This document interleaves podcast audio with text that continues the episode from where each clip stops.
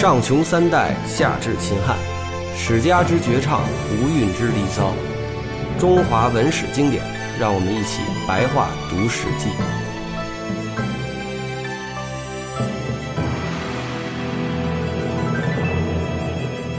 二十九年的时候呢，这个桓公和蔡国娶来的夫人蔡姬在船上游乐。这个蔡姬呢会游泳，在船上故意摇荡，呃，这桓公就害怕了，制止他又不听。下船以后，这桓公就很生气，把蔡姬送回娘家思过。但是呢，并没有给他下休书。蔡国的这个国君蔡君呢也很生气，说你怎么就把我闺女送回来了？就让这个蔡姬改嫁。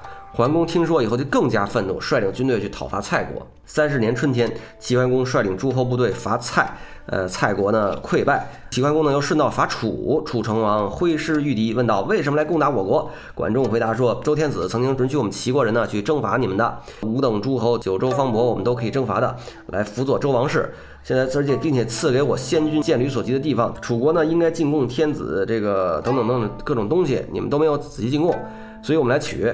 另外呢，这个昭王南巡的，就是周昭王南巡的时候呢，被害驾崩，所以我们来问罪。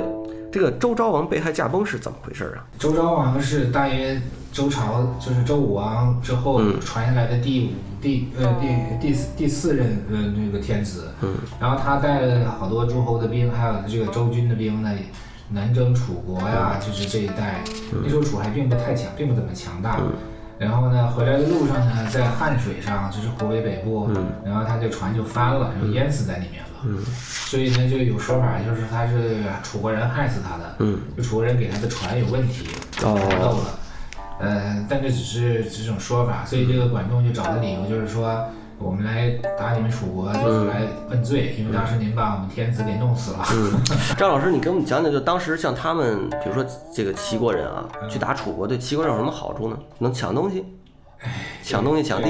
所以这个 这个没什么东西，它是属于自卫性的。嗯。现在不是齐国要去楚国抢东西，嗯，是楚国要到中原来抢东西。哦。而且齐桓公这相当于自卫自卫反击战。对，而且这时候这齐桓公已经成为诸侯霸主。嗯。他这个楚国在湖北，嗯，齐国在山东，嗯，就是楚国人是抢不到齐国人的东西的啊。但是呢，他可以抢中原南部的郑国、许国，还有这个蔡国，还有这个甚至呃，对，还有陈国，嗯，这些国家就属于中原南部的。那这些国家都是齐齐国这个作为霸主下面的诸侯，这些诸侯都听齐国的。嗯，那就是你霸主要尽这责任啊。嗯，你的附庸遭受别人的这个攻击。而且呢，你如果不去打楚国的话，这些附庸都投到楚国那儿去的话，最终就是齐国自身就孤孤立了。所以他这个时候的策略其实是一种近交远攻的策略，就是嗯，这而且当时有这种华夷之分。嗯，这个顺便想说一下华夏这个词。嗯，就是周朝是叫周朝，但是他们自自称自己是继承了夏文化。嗯，所以呢，周朝的以及他分出来这些诸侯呢，他们都叫诸夏。嗯，夏就是夏朝的夏。诸诸就是诸侯的诸，哦，诸夏啊，诸夏就是很多的这个夏夏的文化的国家，诸夏。这个夏和华这两个字的声音又比较呃转介，就比较接近，所以有时候也叫诸华。嗯，那那么有时候也叫华夏，这个就就就是在管仲这个时代的这些书里面已经这么说了。哦，那么在楚国呢，就没有被列入这个诸华或者华夏或者诸华的范围，它被列为是蛮夷。因为因为属于湖北那面了，已经就是在这中原之外了。嗯。但是楚国这个时候是文化相对落后一点啊，但是它其实后来发展很快，到战国的时候就再也没有任何人说楚国是蛮夷了。嗯。它已经就成为这个举足轻重的七七雄之一了。所以这个整个春秋时代，国际主旋律就是北方的诸华、诸夏和南方的楚国这个蛮夷的南北战争，打了一百多年。再加上西边的秦国人，没有西边的秦国人就是个小角色，当时一直是小角色，小角色，哦。他是给楚国帮忙的，哦，他本来是跟这个晋国好的，秦晋之好嘛，但是晋国强大以后呢，就直接威胁到邻居秦国，这俩就闹崩了，闹崩之后呢，那他就怎么办？那他就联合南边的楚国去了。呃，就是，而且他是个非常弱的小角色，就是，所以秦完全就是在春秋时代就没他什么事儿。所以华夏这个词就是春秋时代，这个周王室中原地区的这些人叫每一个小的诸侯国，每一个诸侯国大国小国都叫诸夏。对，就是属于是这个州分封出去的青州的，然后跟他的文化相近的，嗯，刚才说到这个谁周昭王南巡驾崩的事情啊，然后楚王就接着就就就说回答说呢，贡品没有呈现这事儿确实有，而且这是我的罪过，我们怎么敢不不供给呢？周昭王出巡未能回国呢，这个你们应该去质问汉水岸边的那些国家，不应该找我们楚国人啊。这个骑师就进军驻扎在一个地方，楚城呃楚王派这个屈完率军防御这个齐军。呃，齐军退到这个昭陵，齐桓公展示众多的部队，向这个屈完这个人呢，呃，示威。屈完就说：“您合于义理，就可称雄天下；否则呢，楚国以方城为城，长江、汉水作为护城河，你如何能够跨越一步呢？”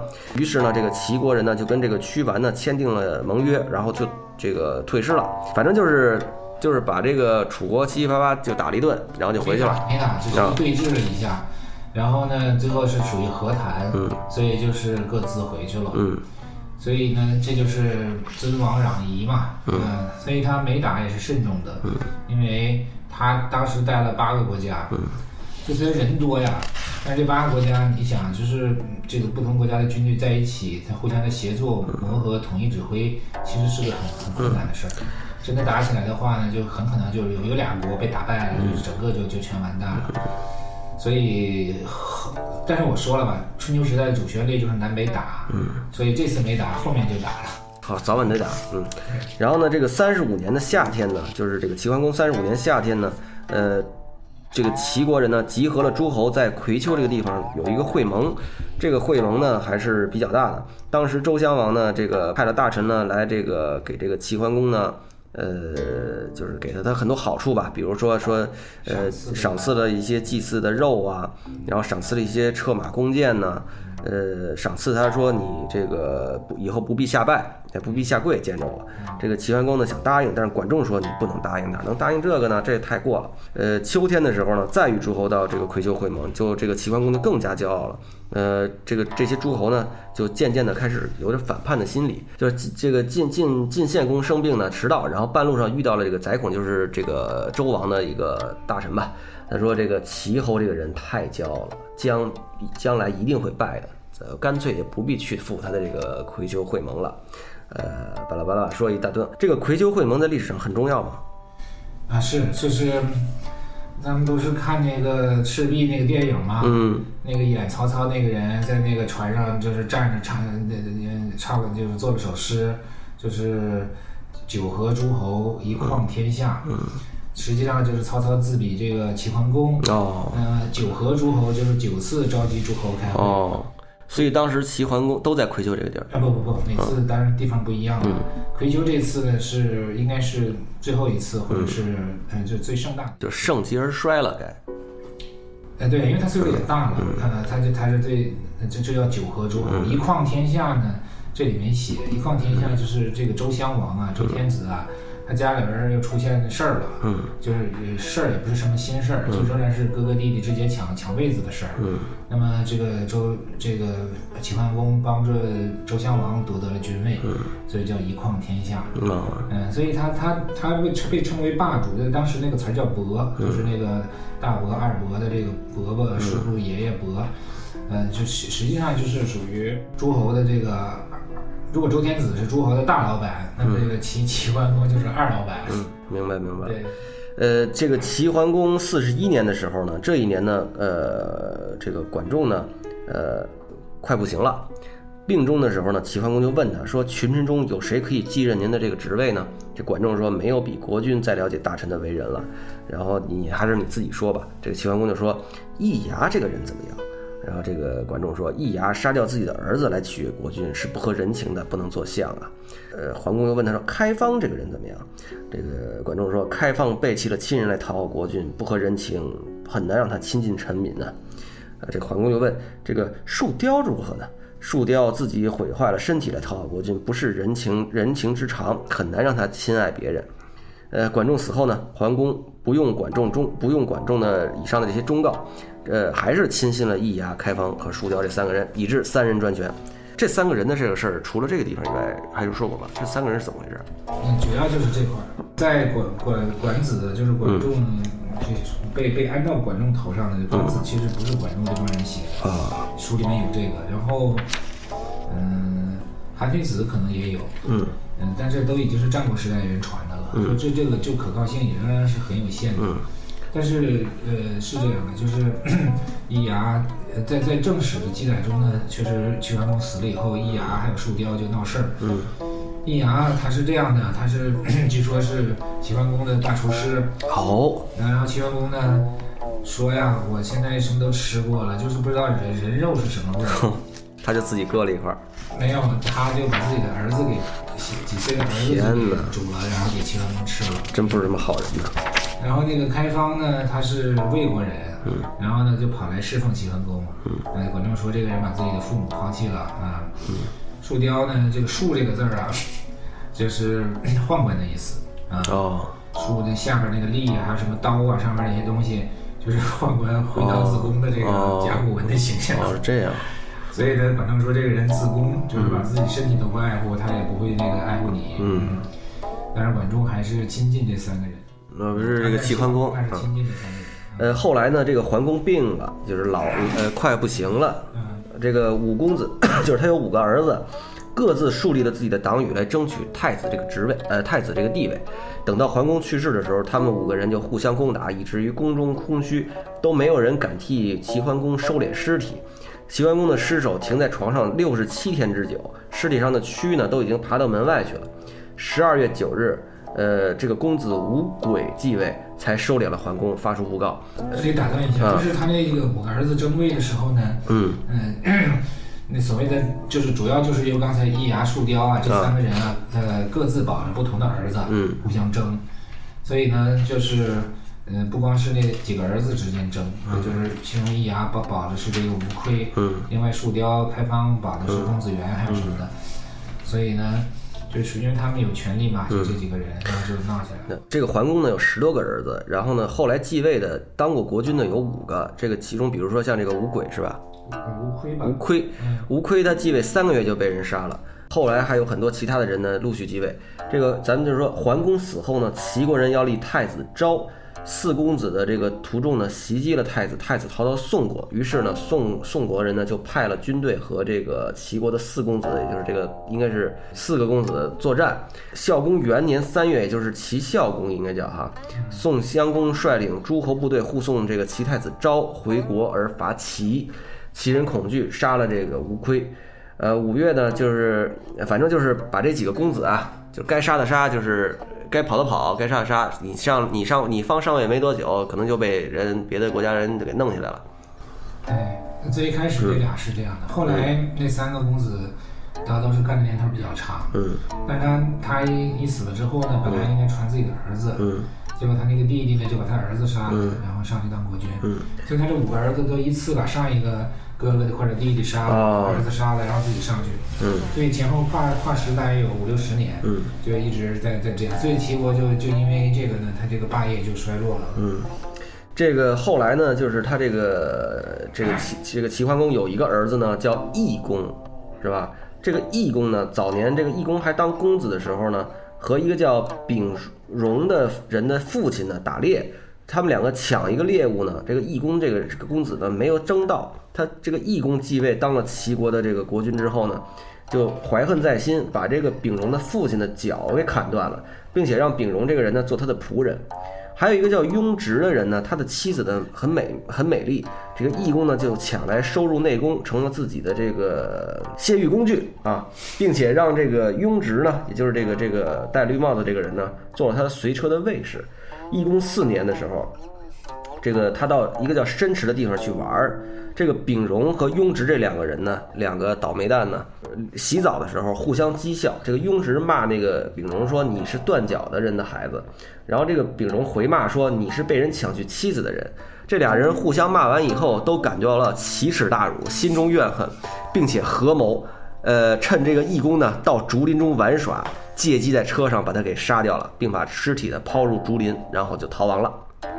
啊，这个还是挺有意思的一个事情。对，我补充说明一点，嗯。就是这个义工是齐桓公争位那五个儿子中，呃，呃，五个儿子其实是六个儿子、啊，就是有一个继，这是有一个是正宗的接班人，另外五个来争位的，其中的老五这个公子商人，然后他死了以后呢，下面的老二继位，嗯，老二是最后一个，这五个里面最后一个了，老二死后就开始传儿子了，啊，然后呢，就是在这个就刚才说这老五啊，这个被被这俩仆人给杀死的齐公啊，他被杀死，还有另外两个其他国家的国君被杀死，这个被当时周朝的太史啊预预见出来了，因为他看见一颗彗星，啊，然后他就通过这彗星啊，他说肯定这就这就主齐国还有晋国的国君要死，嗯，果然这这几国君就是都死了，嗯，然后这个学者们根据史料记载这个彗星还有提那个大致的位置，嗯，所以我经过研究认为那个彗星他看到的就是那个哈雷彗星，啊，所以也是中国人最早观测到哈雷彗星的记录。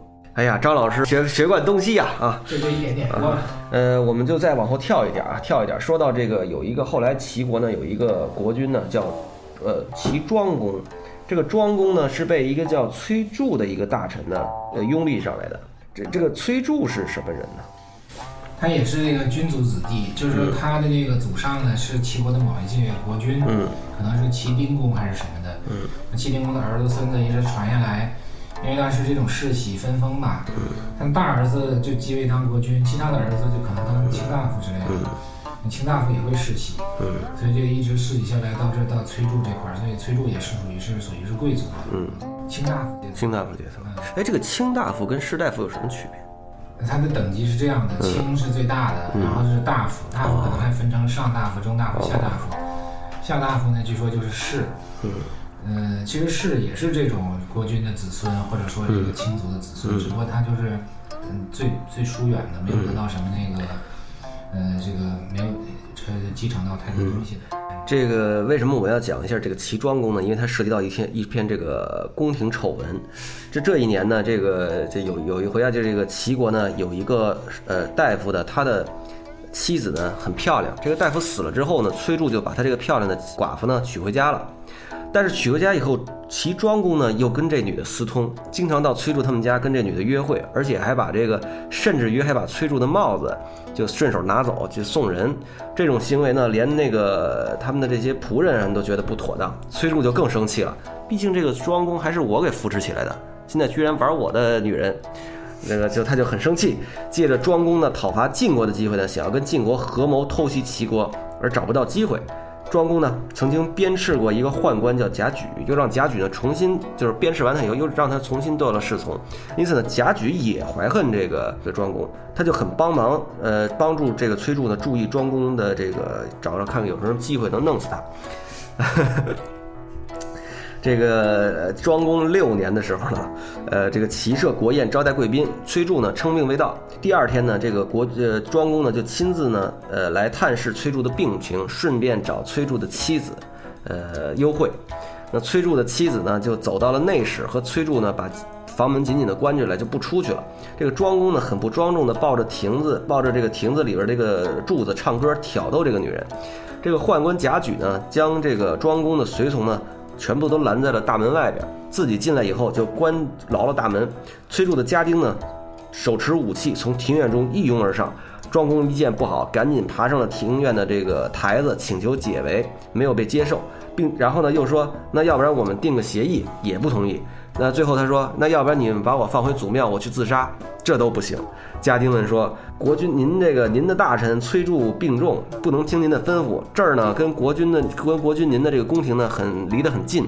那我们家主崔杼老爷子呢说这个命令我们，呃，赶快来追赶一个好色的淫徒。嗯，我们没听到其他的命令，所以这个淫徒就就追的就是您。这个庄公呢就爬墙出去，在爬的过程当中呢，被这个弓箭呢射中大腿，跌了下来，终于被人乱刀砍死。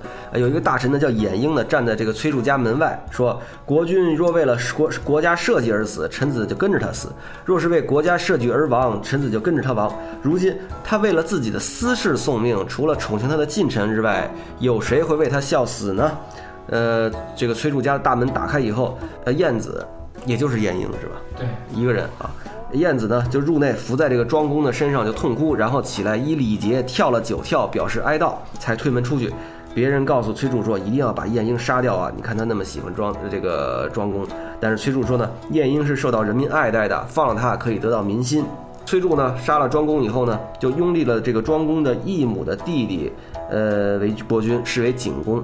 您刚才说是这个到了春秋的中后期，春秋中后期了，然后呢，这个齐国的太史呢，也就是历史官啊，在史书上记载说，崔杼是崔杼杀害了庄公，崔杼呢就把这个记写史的人就杀了。这个太史，这个也就是这个写史的人的弟弟呢，继任了太史这个职务，又照样记载，崔杼又把这个太史也杀了。这个人的又一个弟弟又继任太史，仍然照此记载。崔杼觉得再杀人也不好，就居然把这个太史就给放过了。这里边写了一笔闲笔，讲了一下这个太史们的这个这个优良品质啊。坚持原则。坚持原则。永公元年的时候呢，这个崔成犯了罪。崔成是谁呀？是哦，是他的儿子。崔成犯了罪，呃，是这个崔杼的儿子。这个有人要治他的罪，这个崔成呢就请求让他流亡去一个地方。那崔杼呢也答应了。可是这个二位辅佐他的二位辅佐崔杼的人家就说呢，崔毅这个就是要流亡的这个地方是宗庙所在之地，不能让他到，不能让你这儿子到那儿去养老。崔成和崔强呢都很生气，呃，也就是这个崔杼的两个儿子都很生气，向这个呃庆丰诉苦。庆丰，呃和这个崔杼呢本来就有芥蒂，想让崔杼败亡。呃，这个成和强这两个儿子呢，受了庆丰的唆使，回到父亲家就杀了呃吴咎以及演这两个人。这是就是这个人名有点乱，这个是这这个是这样，就崔杼有仨仨孩子，嗯，然后呢，他不是娶了个寡妇吗？嗯，那寡妇生的孩子是老三，嗯因为他喜欢这寡妇呢，就把老三立为自己的接班人了。然后这老大老二呢，就说不让我们当也行啊，就把给我们个封地吧。嗯，然后呢，那他说给谁？给哪儿呢？他说就把这个崔毅给我们。嗯，然后这个崔家还有两个管家，就是相当于家务事儿都归他们管。嗯，这两个管家呢，就是这个吴舅以及演。哎对，这俩管家都是向着老三的，嗯。因为这俩管家都是这个他那个寡妇啊，嗯。寡妇的弟弟和亲戚，所以这俩管家就就就劝崔杼说不能给他们崔义，因为崔义是咱们的宗义，就是说祖庙在的地方，这个要给要给人给继承人，不能给给这个老大老二。嗯。这老大老二一看太子没当上，嗯然后要个地方还不给，然后就急了，就就想这个作乱啊。作乱的时候呢，庆丰就过来怂恿他。那庆丰想想夺崔杼的权，嗯庆丰就说你你俩干吧，把那两个大管家干掉，把老三也干掉，到时候我支持你们，我派人支持你们。这于是呢，在这个庆丰的挑唆下，这俩胆子就大了，于是就把这个两个管家，就是这里的吴咎啊，还有偃呐，就给杀了。杀了之后呢，这崔杼就愤生气了啊，因为管家被杀了，他认为这大大儿子、二儿子要作乱，于是呢，他就也怕自己有危险，然后就跑了，从家里跑出来了。嗯，跑到哪儿去了呢？就跑到清风家里去了。嗯，然后说了这些情况，清风呢就他讲啊，说那你家里边老大老二居然敢打老三，嗯那么说明真闹事儿了，我我去替你调和调和去吧。嗯，然后清风就派自己的家臣，这个管家带着兵过去了。到那之后呢，这管家呢就把他们崔家里所有人都给杀了，把老大、老二、老三都给杀了，嗯，把那个媳妇儿也给杀了，寡妇也给杀了。然后杀完之后呢，这个崔柱得到消息之后回去一看，全家都被杀光了，呃，所以就自己也自杀了。嗯有点儿好像很悲剧的一个故事啊。